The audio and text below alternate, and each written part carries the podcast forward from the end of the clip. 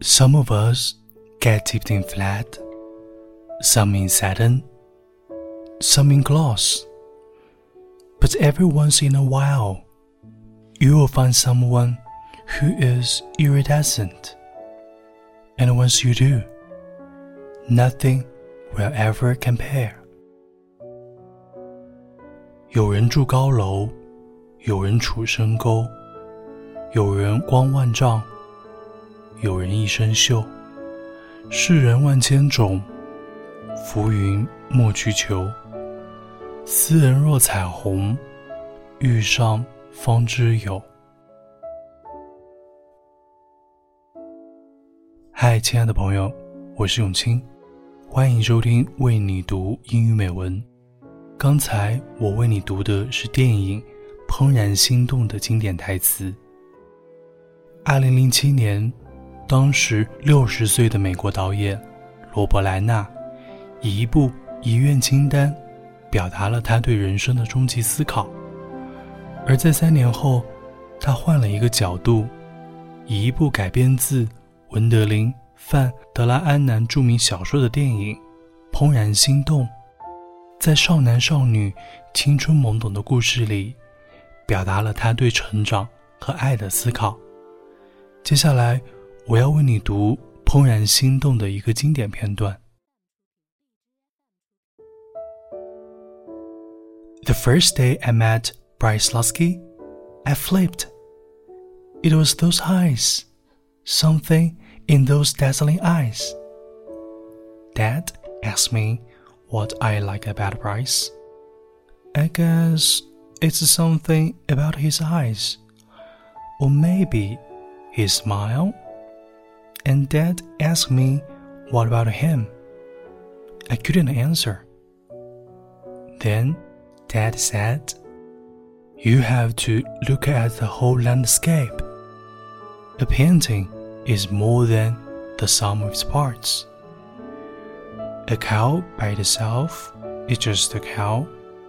A meadow by itself is just grass, flowers, and the sun peeking through the trees is just a beam of light but you put them all together and it can be magic. I didn't really understand what he was saying until one afternoon.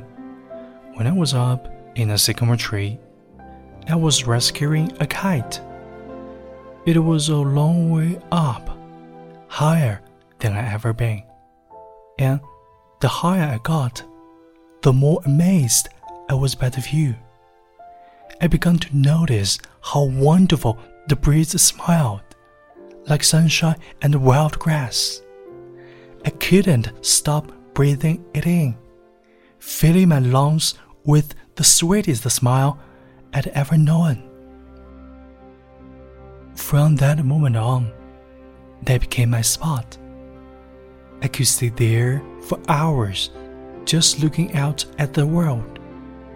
Some days, the sunsets would be purple and pink, and some days they were a blazing orange, setting fire to the clouds on the horizon.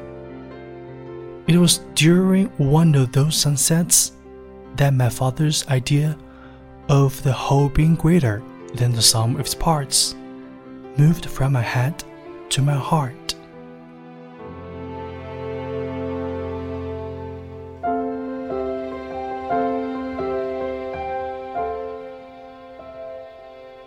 爱上一个人，始于颜值，合于性格，忠于人品。第一眼让我们怦然心动的，往往是外表、颜值、身材、举止。当随着交往的深入，我们会发现，三观和性格才是决定能不能一起走下去的关键。当两个人在一起久了以后，善良。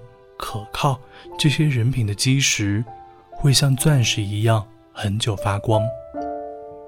The whole being greater than the sum of its parts。